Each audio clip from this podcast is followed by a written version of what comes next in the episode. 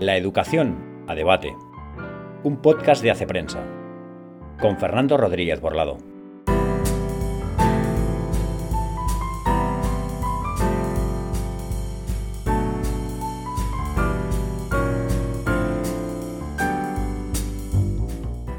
Muy buenos días y bienvenidos a este capítulo número 15 de la educación a debate. Antes de entrar al tema y de presentar al invitado, Permíteme que te pida disculpas eh, y también que te explique por qué hemos estado un mes sin, sin poder eh, oírnos de nuevo, sin, sin, grabar un episodio. Y es que se han ido juntando distintas circunstancias, algunas eh, personales, pero, pero también es cierto que en parte el, el retraso ha sido precisamente por el tema que vamos a tratar hoy. Es un tema que yo tenía entre ceja y ceja y para el que estaba buscando un, invitado que fuera un auténtico experto. Y me ha costado, no ha parado, hasta que finalmente lo he encontrado. Hoy vamos a hablar de una sentencia, una sentencia del Tribunal Constitucional Español, una sentencia muy reciente sobre un recurso planteado por, por un partido político acerca de la ley de educación vigente, la llamada LOMLOE o, en su nombre popular, Ley CELA. Vamos a hablar de esta, de esta sentencia que ha tenido repercusión, ha tenido bastante repercusión eh, en los medios y eh, para analizarla, para, para, arrojar luz sobre esta sentencia, porque tiene consecuencias importantes, eh, tenemos el gusto y placer hoy de contar con Carlos Vidal Prado. Carlos, buenos días. Hola, buenos días. Carlos es catedrático de Derecho Constitucional en la UNED. Se especializa, bueno, se especializa en distintos asuntos, pero uno de ellos es el, el derecho educativo, precisamente, y eh, ha realizado, si no me equivoco, labor labores de, de, asesor parlamentario también. ¿Es así, Carlos? Sí, casi siempre, casi, digo, casi siempre en el ámbito educativo, además, pero sí, efectivamente. Sí, por eso creo que es un, en fin, una voz absolutamente cualificada para tratar el asunto que, que, queremos tratar hoy. Y te quiero dar las gracias en primer lugar, Carlos, por, por poder atendernos, porque ya imagino que tienes una agenda ocupada. Pero eh, realmente teníamos, yo al menos personalmente, muchas ganas de, en fin, de, escuchar a alguien pues, con conocimientos profundos sobre, sobre el tema para eh, dar luz sobre esta sentencia. Una sentencia que, por resumir y por poner en antecedentes a, nuestros oyentes, eh, ha desestimado mm, completamente el recurso planteado por Vox acerca de, de, la LOMLOE. Este recurso eh, señalaba varios motivos presuntos ¿no? de, de, inconstitucionalidad eh, por ejemplo, eh, la, la, programación de las plazas escolares, el asunto de la demanda social o la concertación o no concertación de la educación diferenciada, el anclaje curricular de la asignatura de religión, la, la escolarización de los alumnos con necesidades educativas especiales, bueno, y alguno más. Eh, aquí yo quiero que nos centremos en dos de ellos, sobre todo en uno, pero y es el asunto de la programación de las plazas escolares, esto, esto de la demanda social, que creo que es importante, es un asunto importante de la ley al que quizá no se ha prestado, pienso yo, toda la, eh, la atención que, que, merece. Y luego el asunto de la, de la educación diferenciada. ¿Por qué la educación diferenciada eh, no tiene acceso, según la nueva ley, a los conciertos educativos, es decir, al, dinero público? Eh, Carlos, lo primero que te quería preguntar es quizá una pregunta hasta todavía no, muy técnica, eh, pero eh, ¿te ha sorprendido el sentido de la sentencia? Lo digo porque a mí sí, sí sinceramente, leí con, con atención la sentencia del, Tribunal Constitucional de 2018 que avalaba eh, los puntos que ahora la, nueva sentencia, digamos, mmm, contraría, ¿no? Son, son dos sentencias de sentido claramente diferente, opuesto, diría yo, en muchos aspectos, y a mí me pareció, cuando leí, pero no soy ningún especialista, claro, eh, me pareció que la sentencia del 2018 eh, dejaba bastante claro, por ejemplo, el asunto de la financiación a la escuela diferenciada. O sea, que la escuela diferenciada eh, de solo chicos o de solo chicas eh, podía acceder en igualdad de condiciones al concierto. Y sin embargo, ahora se dice lo contrario. ¿Te ha sorprendido esta sentencia o lo veías venir? Bueno, vamos a ver. Eh, desde el punto de vista jurídico me ha sorprendido porque es una sentencia que incurre en lo que se suele denominar en, en Estados Unidos el overruling, o sea, una ruptura con la jurisprudencia anterior del tribunal. Eh, recordemos que, por ejemplo, en la sentencia del caso Dobbs eh, en Estados Unidos el año pasado, la Corte Suprema rectificó la doctrina de la, de la sentencia Roe versus Wade ¿no? sobre el aborto y para eso dedicó eh, una sentencia de 400 páginas. O sea, para justificar el cambio en la jurisprudencia, dedicó muchísimas páginas y dedicó argumentaciones muy profundas que merecen ser analizadas con mucha más profundidad de lo que se ha hecho a veces en el ámbito político, ¿no? Y digo también en Estados Unidos. Entonces, en este caso tenemos una sentencia que hace lo mismo, eh, que cambia radicalmente la jurisprudencia del tribunal y que no eh, argumenta ese cambio de jurisprudencia. Desde el punto de vista político quizá no me ha sorprendido tanto porque, por desgracia, el Tribunal Constitucional eh, se está convirtiendo en una especie de tercera cámara en el que pesan más las mayorías eh, políticas en el sentido de quién ha nombrado a los magistrados y magistradas que el carácter técnico jurídico. Y sobre todo, eh, el Tribunal Constitucional se está olvidando de que su función es proteger la Constitución y eh, tiene que también, digamos, practicar el derecho constitucional. Entonces yo creo que ahora mismo se nota mucho que en el Tribunal Constitucional hay pocos académicos, la mayoría son eh, jueces de carrera y, eso se nota en las sentencias. No hay ningún otro tribunal europeo en el que la composición sea tan escorada hacia el ámbito eh, judicial. Yo creo que esto no es bueno, porque al final tiene que haber eh, una argumentación que no, no solamente es la que dan los jueces en sus sentencias, sino que tiene que ir más allá las sentencias del Tribunal Constitucional. Y en este caso no está ocurriendo, ni con esta sentencia ni con la de la ley de eutanasia, por ejemplo, ¿no? que también contradice jurisprudencia anterior del tribunal y que no la justifica. O sea, el problema del tribunal es que en esta sentencia no dialoga consigo mismo. A pesar de que es una sentencia larguísima, eh, tiene muchísimas transcripciones literales de artículos, los artículos que han sido recurridos y de otras sentencias del tribunal, pero eh, en lugar de transcribirlo para luego dialogar, eh, digamos que solo toma lo que le interesa y eh, va luego mm, argumentando en sentido novedoso sin justificar por qué. Esto se pone de relieve en el voto particular de varios de los magistrados que, que no están de acuerdo con la mayoría eh, aunque, vamos, el voto particular es bastante escueto, ¿no? O sea, también podía haber sido un voto particular más extenso, pero ahí se pone de relieve esta, este, esta ruptura, ¿no? Y luego hay otra, otro problema, y es que el tribunal, hay personas dentro del tribunal, y lo digo porque lo han dicho públicamente, ¿no? Eh, que tienen una concepción del derecho como eh, transformador de la sociedad, herramienta de transformación social. Y es un grave error eso, porque el derecho no, es una herramienta de transformación social. Una cosa es que el derecho tenga que recoger las eh, preocupaciones o las distintas sensibilidades sociales, pero el derecho es básicamente limitación del poder. Es decir, eh, el derecho está para, para, proteger a las minorías frente a las mayorías y, para proteger al ciudadano eh, individual frente al poder público. y claro, si se olvida esta perspectiva, eh, entramos en un, en un peligroso terreno, ¿no? Porque si de la Constitución de repente van a empezar a surgir derechos de todas las personas, como está con el derecho a la autodeterminación en el tema de la eutanasia, y que parece que va a ser también la tesis de la ley de la, sentencia de la ley del aborto, ¿no? Eh, y empiezas a hacer surgir de la Constitución derechos que no existen o que existen en el ámbito legal pero no constitucional, Claro, si el, Tribunal Constitucional dice que no, que esto deriva directamente de la Constitución, pues entramos en un terreno peligroso. Entonces yo creo que, mm, digamos que me ha sorprendido desde el punto de vista jurídico, no me ha sorprendido desde el punto de vista político, pero eh, esto es una desgracia, porque el tribunal tiene que estar por encima de las batallas políticas. Y parece ser que han decidido eh, sacar adelante todas aquellas cuestiones polémicas en muy poco tiempo eh, y, de un modo poco reflexionado. ¿no? Entonces, y desde luego, yo creo que con poca calidad jurídica en las sentencias. Carlos, vamos a hablar ya de uno de los temas que he mencionado, la planificación de las plazas escolares.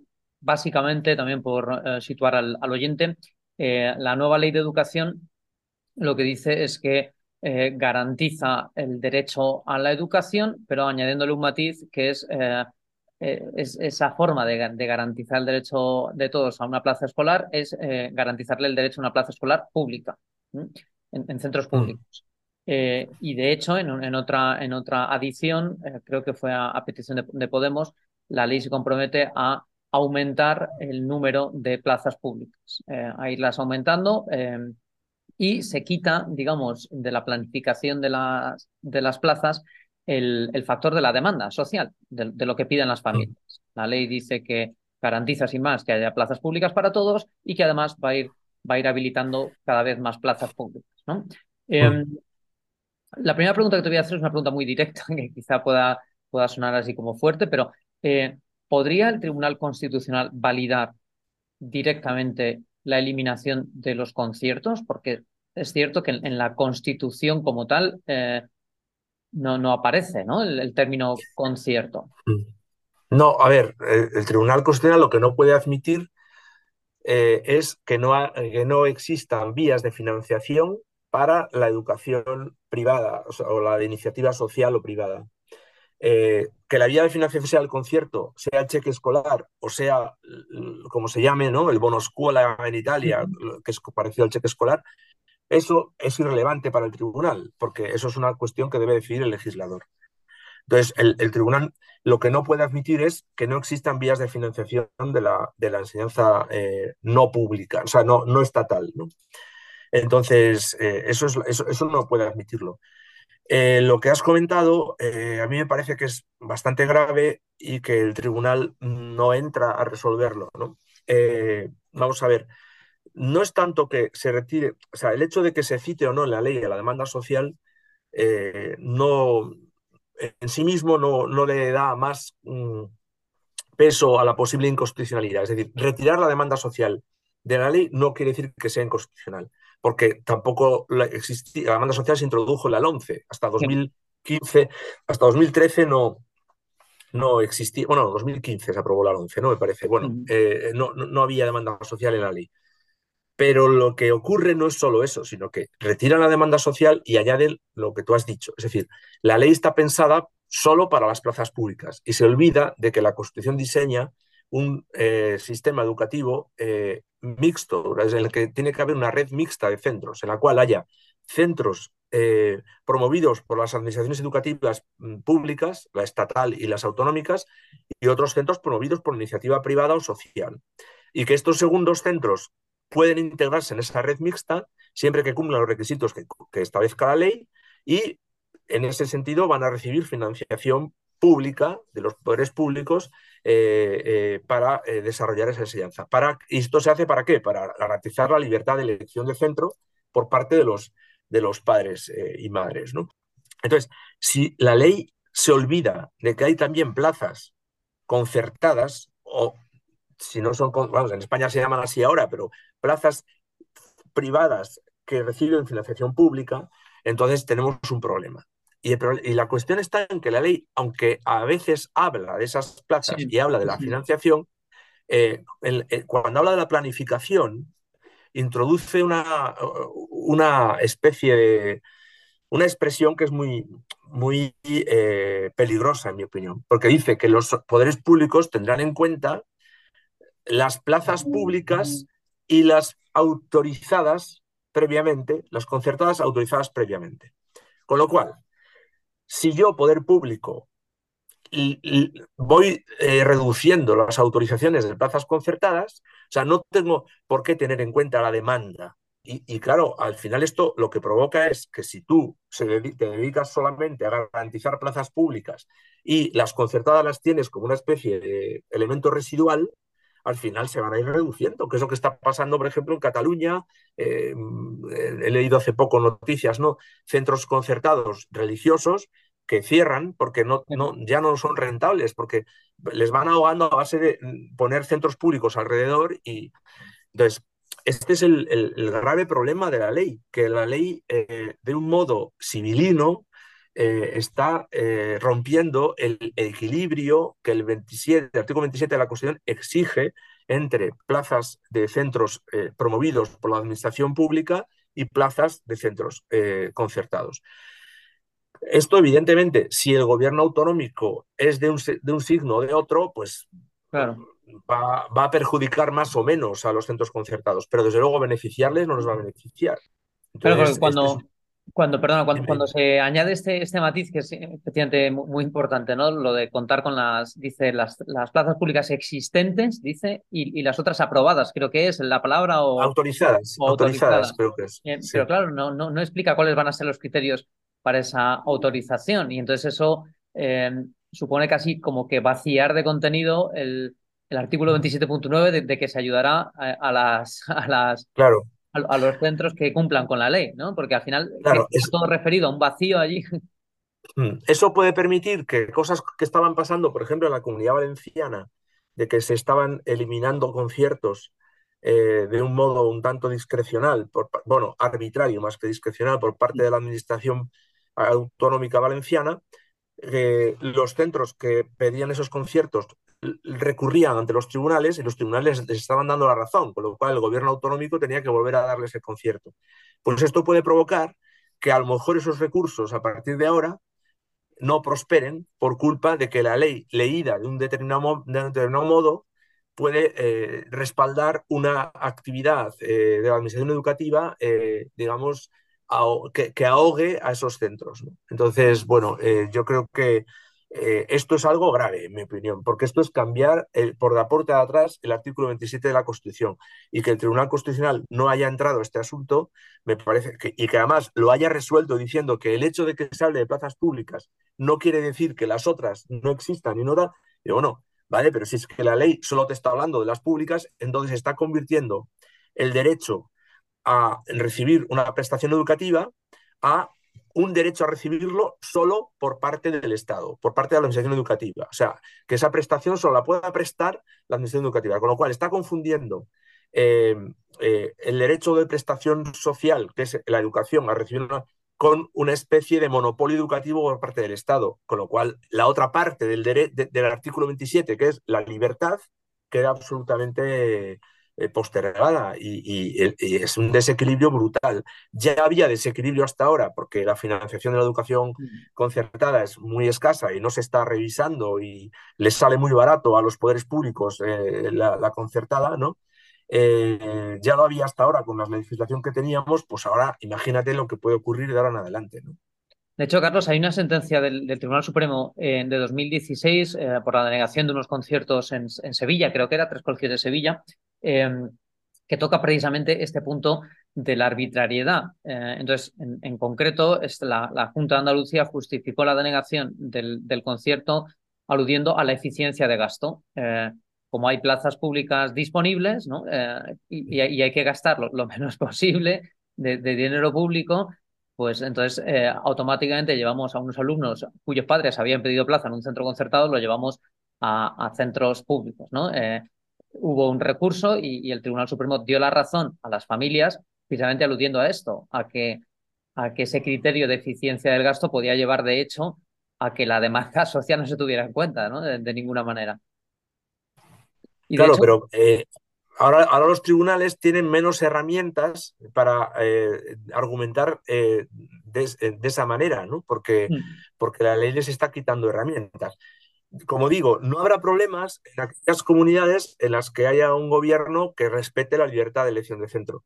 Pero en aquellas otras en las que el gobierno no sea muy simpatizante de, esta idea, eh, la, nueva ley les permite ir ahogando cada vez más a los centros concertados. Y los tribunales no tendrán ese instrumento que tenían hasta ahora para poder rectificar esas decisiones arbitrarias. Vamos a entrar ya en el segundo tema, que es el de la educación diferenciada. Em, te voy a hacer una primera pregunta. Te dicho antes, perdón, de que quedan seis minutos de reunión. Si ves que. Sí, me, ha salido el aviso. Ah, te ha salido a ti también, fenomenal.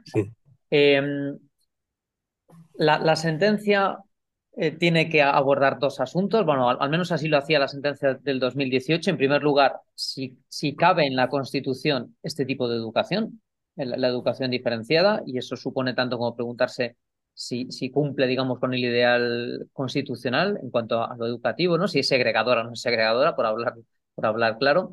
Eh, y luego otro segundo punto sería si, cumpliendo eh, el ideal constitucional, se le puede eh, negar el acceso a los conciertos.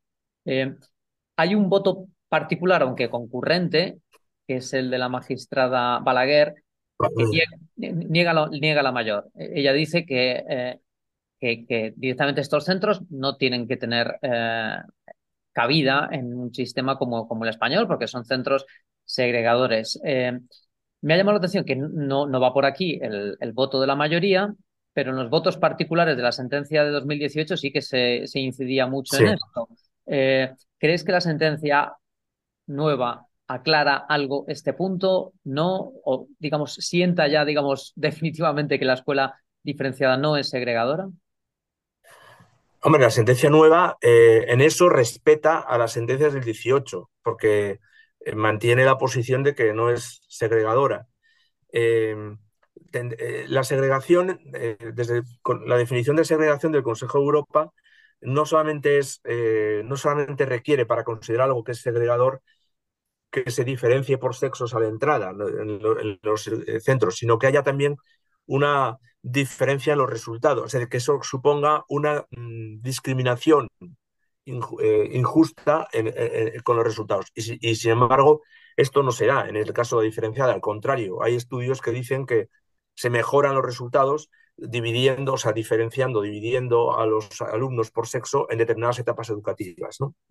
Entonces, eh, como no se produce esto, por ejemplo, sí que es segregación el tema de las personas migrantes, ¿no? Cuando, eh, cuando vayan a un centro, porque ahí sí que hay diferencia, no solamente de que les estás educando en un gueto, entre comillas, sino que al final eso provoca un resultado de mm, discriminación social o de eh, exclusión social, ¿no? Entonces, eso sí que, ahí sí que se va a hablar de segregación. Pero en la diferenciada, no. De hecho, pues, eh, uno de los mayores expertos en España en la materia, que es Fernando Rey, catedrático de Valladolid, escribió un libro sobre la segregación escolar en España hace dos o tres años y eh, eh, específicamente dice que en el caso de la diferenciada, aunque habla del tema y él no es que esté muy a favor, pero él sí dice que no puede decirse que sea segregadora. ¿no?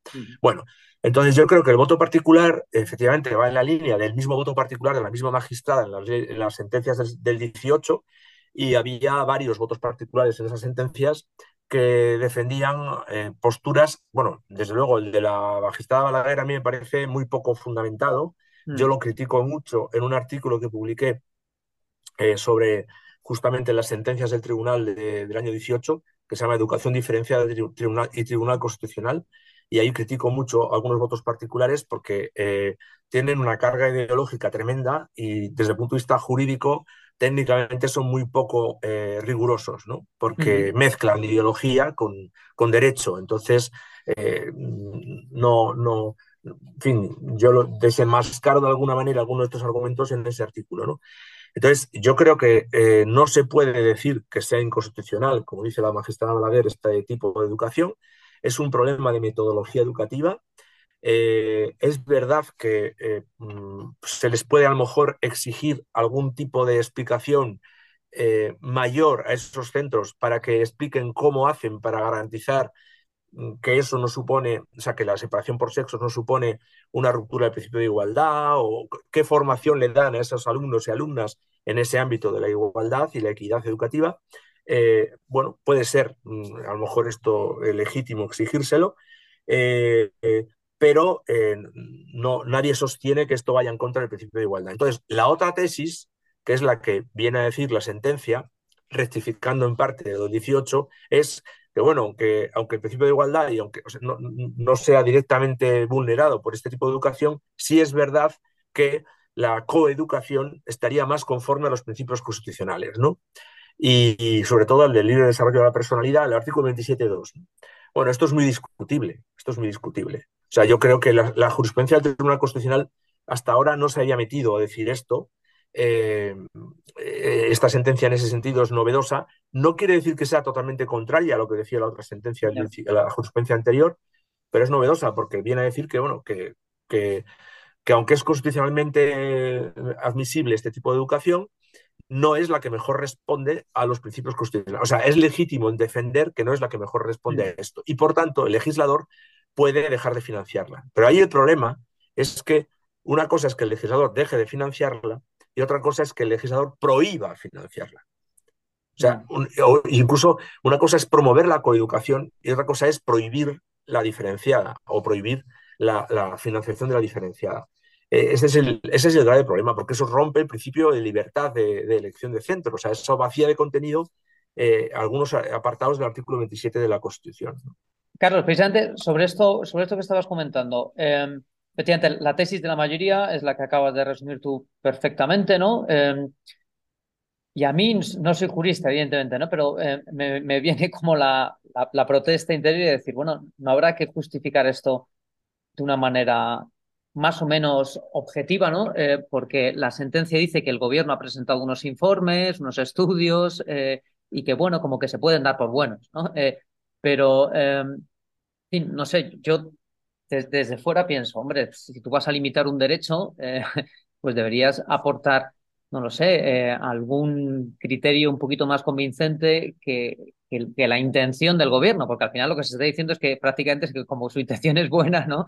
Eh, y su modelo pedagógico está inspirado, ¿no? En, en una, una causa, digamos, eh, constitucional, pues entonces ya hay, que darlo por bueno, ¿no? Pero, pero no sé, no, se podían pensar en algunos indicadores, ¿no? Para medir si efectivamente la coeducación contribuye de manera más efectiva a la igualdad. Indicadores como pues no sé, la frecuencia de conductas machistas en alumnos de uno y otros centros, o los mensajes que transmiten los profesores, como tú decías ahora mismo, sobre el asunto concreto de la, de la equidad o de la igualdad entre sexos, o en fin, no sé, la elección menos estereotipada de, itinerarios académicos, ¿no? Eh, a ver, yo creo que aquí, aquí el problema, y, y, el problema se ve muy claro en el voto particular que hemos comentado antes de la magistrada Balaguer, el problema es que esta discusión en España está contaminada por nuestros precedentes. Está contaminada porque en el franquismo se practicaba la educación diferenciada hasta el final, hasta los años 70 casi, finales de los 60, eh, eh, y por lo tanto se identifica esto con el pasado. Está contaminada porque la mayoría de los centros eh, de educación diferenciada son centros mm, de diario católico, eh, y, y, por lo tanto eh, y está contaminado por una especie de resentimiento ¿no? de, algunas personas contra este tipo de centros, ¿no? sin considerar que dentro de la educación diferenciada hay muchos tipos de centros diferentes y que, por ejemplo, bueno, yo, claro, yo tampoco soy un defensor de eso, o sea, a mí, yo tengo a mi hijo en un centro concertado, pero que es mixto y yo no sé si lo habría mandado uno de diferenciada, no lo sé. Desde luego, eh, no tengo claro que sea lo mejor, pero sí tengo claro que eso es un ah, elemento opinable. Y por tanto, yo no tengo que imponer mi criterio a nadie. Eh, entonces, eh, sobre todo porque eso, porque no, no es inconstitucional, o por lo menos el tribunal siempre lo ha avalado hasta ahora, y además es que yo creo, además de que el tribunal diga lo que diga, que no es inconstitucional. Entonces, para justificar que eso Em, eh, se prohíba la financiación de, con fondos públicos, es decir, para impedir la aplicación del artículo 27.9 de la Constitución, que es el que dice los poderes públicos ayudarán, o sea, no, es un mandato, no es, no es podrán ayudar, es ayudarán. Eh, para impedir que eso se haga a un centro que eh, utilice este tipo de metodología educativa, pues hay que fin, hay que hacer una argumentación mucho más profunda de la que hace el tribunal, efectivamente, porque no es, fíjate que no es limitar un derecho en este caso, en este caso es suprimirlo, o sea, suspender ese derecho. O sea, no tienes derecho, si tú eliges la educación diferenciada, entonces ya no tienes derecho a la financiación pública. Oiga, eh, esto mm, no, no, no, creo que sea compatible con la Constitución, a pesar de lo que ha dicho el Tribunal Constitucional. Entonces, yo creo que sí es compatible con la Constitución el que tú defiendas desde el gobierno que eh, lo que más, eh, que tu opinión sea que lo que más coincide, lo que más es coherente con los principios constitucionales es la coeducación. Vale, lo puedes defender, pero tienes que, que permitir y tienes que aceptar que otros defiendan otra cosa, porque la Constitución ampara ambas, ambas teorías, ambas tesis, ¿no? entonces, esto es un problema, porque yo creo que es eh, y además es también limitar el ideario, porque el ideario puede ser, el ideario no es solo un ideario en cuestiones religiosas, es un ideario en metodología educativa. Eh, yo qué sé, los centros, los colegios Montessori, o hay, hay, hay, centros concertados que son laicos y que tienen una metodología específica, ¿no? Y que le dan más atención a las cuestiones prácticas, otros que no sé qué. Siempre que respeten los, los descriptores curriculares que hay en, cada, en, el desarrollo de cada materia educativa y tal, por parte tanto de la Administración Central como de la Administración Autonómica, pues tú puedes establecer metodologías las que tú te parezcan más oportunas. Entonces, que alguien diga, no, no, es que el que escoja este tipo de metodología no tiene derecho a financiación, para mí eso es vaciar de contenido el 27.9. Y vaciarlo de contenido, además, sin argumentarlo suficientemente. Y el tribunal no lo argumenta. Y de hecho, al no argumentarlo, deja ahí un vacío también, que es el que permite que personas como la magistrada María Luisa Balaguer intente ir más allá todavía, porque al no haber una defensa de la constitucionalidad de este tipo de, enseñanza o de educación y al no haber también la defensa de que esto debe mm, financiarse en igualdad de condiciones que los demás, porque claro, no olvidemos que la sentencia, el 18, el 18 hubo dos sentencias, la genérica sobre la, la LOMCE y una específica sobre eh, de Cantabria, ¿no?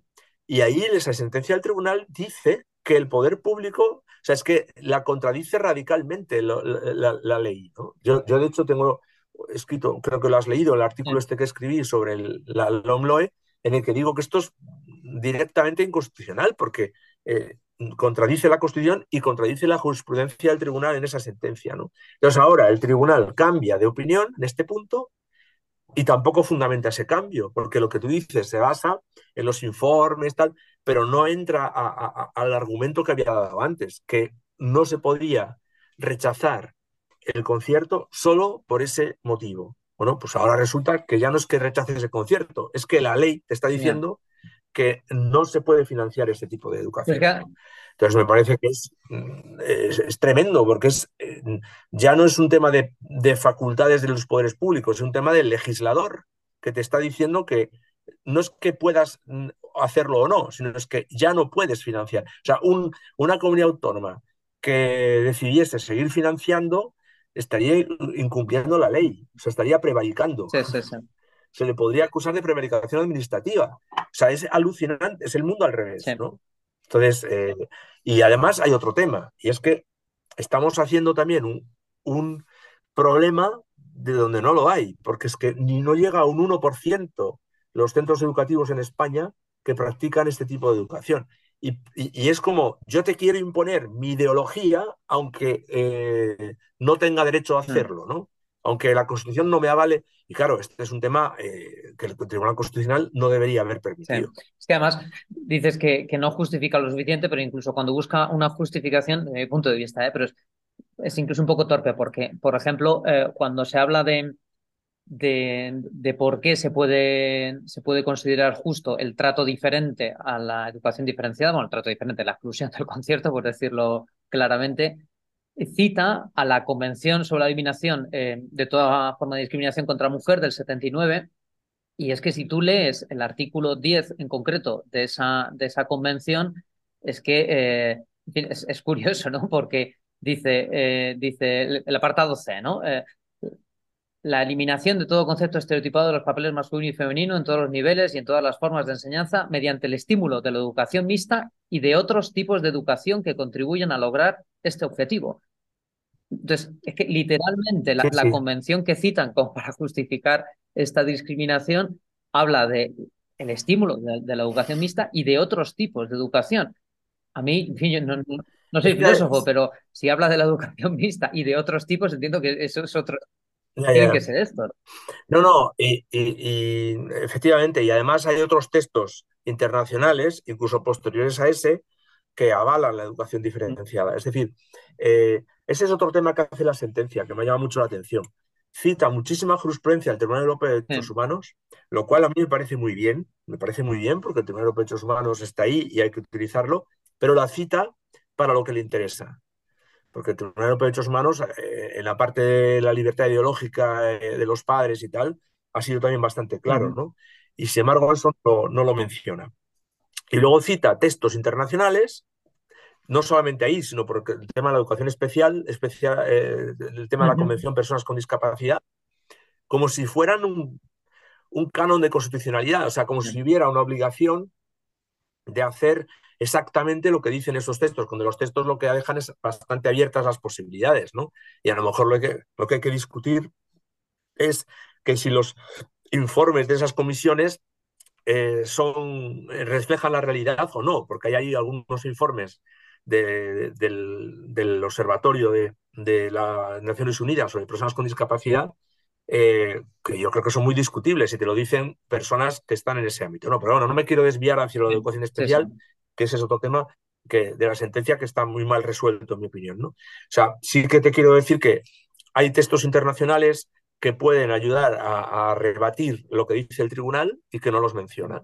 Entonces, eh, hace un uso de la jurisprudencia del Tribunal Europeo y de los textos internacionales, un uso muy sesgado, en mi opinión. Entonces, eh, y, luego hay otra cosa que, el otro día, un artículo que te, el que te mandé ayer, un artículo que publiqué eh, el, otro día, que se le escucha muy poco al Tribunal Constitucional. O sea, él se, se, dedica a poner eh, cosas de, textos internacionales, del Tribunal Europeo, de no sé qué y tal, y luego cuando le toca hablar a él, no argumenta. O sea, eh, la argumentación es muy escasa. Y digo, no, no puede ser. O sea, no, esto no tiene sentido, ¿no? Entonces, creo que, que es contradictorio también lo que tú dices, o sea, que se pueden utilizar otro tipo de textos también de esos organismos internacionales para justamente defender lo contrario. Y volviendo al texto constitucional propiamente, en, el voto en el voto discordante, en los cuatro, creo que son cuatro magistrados eh, que emiten un voto particular discordante, em, ahí el, digamos, el punto fundamental, pienso yo, de, su argumentación es que eh, no se no se no se justifica, o más que no se justifica, que eh, se, pasa por encima del contenido esencial, hablan de esta expresión que utilizan, el contenido esencial del, del artículo 27.9, y ellos identifican el contenido esencial como el pluralismo educativo. Eh, piensan que mm, se podía haber indagado, la sentencia podía haber indagado más de lo que hace en cuál es el contenido esencial y que por tanto hay que proteger, ¿no? Y, ellos consideran mm. que es el pluralismo educativo. ¿Estás de acuerdo con este razonamiento? A ver, eh, yo estoy de acuerdo, pero mm, se podría haber desarrollado algo más, ¿no? Eh, el contenido esencial, eh, porque hablan solo del 27.9. Entonces yo creo que el, pluralismo educativo no solamente es el 27.9, sino que está también en la libertad de elección, que de, la, de, la, cual no hablan, ¿no? Entonces yo creo que ahí yo estoy de acuerdo con lo que dicen, pero yo habría sido más, más eh, explícito y no me, habría, no me habría detenido solo en el 27.9. A lo mejor lo hicieron porque, claro, estos votos particulares, cuando vienen firmados por, por varios magistrados, pues hay que negociar el mm. contenido y puede ser que, que, bueno, que hayan decidido fijarlo todo en el 27.9, porque el voto particular es casi todo sobre el 27.9, bueno, en este, en este apartado, ¿no? el, tema de la educación diferenciada. Eh, yo, yo habría recogido eh, más eh, doctrina anterior, habría reprochado al tribunal, a la mayoría del tribunal, no haber, bueno, se lo reprochan, pero bueno, no haber justificado por qué están abandonando la, la jurisprudencia anterior, sobre todo lo reprochan en el, tema de la enseñanza de la mm. religión, que también hay ahí claramente un cambio eh, jurisprudencial que el tribunal eh, da por superado, ¿no? Entonces, oiga, no, tiene usted que explicar por qué lo cambia, ¿no? Entonces, eh, ellos se fijan más en eso, que yo creo que hay más cosas, o sea, más argumentos que se podían haber dicho. No solamente 27.9, que estoy de acuerdo con ellos, sino el propio tema de el propio pluralismo educativo, mm, ¿cómo se consigue? Pues con la, o sea, para, ¿qué objeto tiene que haya pluralismo educativo? La libertad de elección. O sea, entonces tú eso tienes que relacionarlo con el 27.3 y tienes que relacionarlo con la libertad de creación de centros. O sea, que hay una serie de elementos ahí que, que se podían haber mencionado y no, no, se mencionan, ¿no? Pero bueno, yo con lo que dicen, básicamente estoy de acuerdo, sí. Carlos, pues eh, nos tenemos que dejar porque el, tiempo, el tiempo es el, que es y ha sido un placer. Eh, además, te agradezco especialmente, te lo digo, te lo digo de verdad, que eh, hayas bajado a la tierra esta, esta sentencia para que la podamos también entender todos, ¿no? Porque porque quizá los que nos falta la, ¿no? la terminología eh, judicial, ¿no? la tecnología constitucional, pues quizá ante una sentencia como esta decimos, bueno, pues, pues me han dicho lo que quería, han dicho lo que no quería, pero efectivamente eh, me parece que ha sido muy interesante el, el, el subrayar eh, los, los asuntos graves que hay en esta, en esta sentencia que para Bueno, no, sí, aunque no hemos hablado, hemos hablado tangencialmente, pero me parece que otros dos temas graves es el de la enseñanza de la religión, que no lo hemos comentado, pero bueno, eh, que creo que queda muy devaluada en la nueva ley y el tribunal no pone, no pone remedio a eso y sobre todo el tema se pone en cuestión, digamos, que eh, las propias confesiones religiosas puedan determinar quiénes van a dar esas clases de religión. Eso es un tema, mm, me parece, grave. Y en la educación especial, que es lo mismo, es solo se eh, escucha a las familias que quieren mandar a los hijos o hijas a los, eh, a los centros ordinarios, digamos, ¿no? Pero no dice nada de los que quieren mantenerlos en los centros de educación especial, con lo cual ahí hay una clara discriminación de unas familias frente a otras y el tribunal no lo, no lo soluciona. Son otros dos aspectos y fíjate que el de la educación especial también se refiere a... Son dos aspectos que se refieren también al ámbito de la libertad, porque al final lo de la religión es la libertad de los padres de elegir la formación religiosa y moral conforme a sus propias convicciones, 27.3, y la libertad de, la educación especial es la libertad de elección también, que tú elijas una cosa o la otra, ¿no? O sea que se está limitando la libertad. toda la ley, todos los aspectos conflictivos de la ley se refieren a, ese desequilibrio entre las dos dimensiones que tiene el derecho, la dimensión de prestación social y la dimensión de libertad. Entonces, eh, esto es lo que es grave, en mi opinión, ¿no? Y que eh, sería conveniente, eh, bueno, no sé qué pasará en las elecciones, pero esta ley debe de ser una de las que si hay cambio de gobierno tengan que modificarse. Sí, hombre, la, única ventaja, digamos, de, la argumentación que adoptan los jueces de la mayoría es que como hay mucha remisión a la voluntad del legislador, pues no se puede entender que, si llega otro legislador, pues... claro, pero el problema es que aquí hay un consenso constitucional, que es el que se reflejó en el artículo 27, y el legislador no puede romper ese consenso. Y yo creo que el legislador ahora mismo ha roto el consenso. Y el tribunal eso es el órgano, o sea, es el que tendría que haberlo detectado, porque es, para lo que está, para defender la Constitución y el acuerdo básico que es el que se incluyó en el artículo 27 de la Constitución en el ámbito educativo. Carlos, pues muchas gracias, ha quedado ya digo fenomenalmente explicado, te lo agradezco. Y si tenemos otra ocasión para hablar de otros temas, que seguro que sí, eh, pues contaré contigo sin ninguna duda. Muchas gracias, Carlos. Nada, a ti, un placer. Pues nada más, solo me queda despedirme de vosotros, queridos oyentes. Nos vemos o nos escuchamos dentro de dos semanas en el capítulo 16 de La Educación a Debate. Yo soy Fernando Rodríguez Borlado, espero que hayas disfrutado de esta conversación tanto como yo. Un saludo y nos vemos dentro de dos semanas.